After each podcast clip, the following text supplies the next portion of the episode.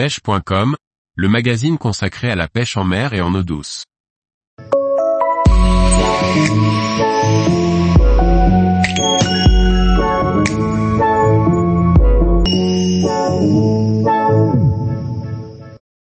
Trois conseils pour initier un enfant à la pêche pendant les vacances.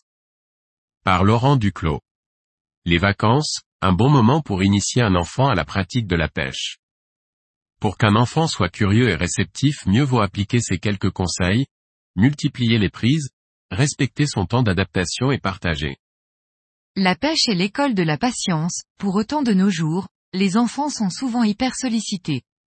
Ils ont l'habitude de passer d'une chose à l'autre en peu de temps. Il faut donc s'adapter à ce rythme de vie bien souvent à l'opposé de la pratique de la pêche.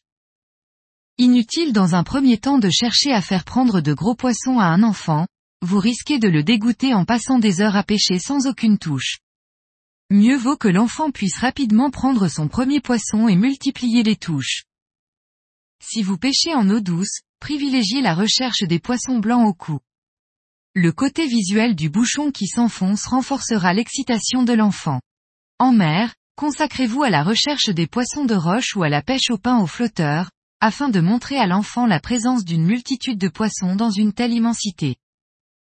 S'il est conseillé de multiplier les touches et les prises rapidement pour intéresser pleinement un enfant, c'est aussi pour maximiser le temps passé à pêcher.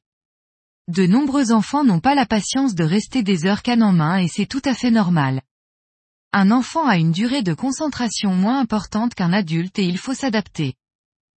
Mieux vaut multiplier les courtes sessions que de vouloir à tout prix passer une journée entière à pêcher, à moins que l'enfant n'ait déjà le virus.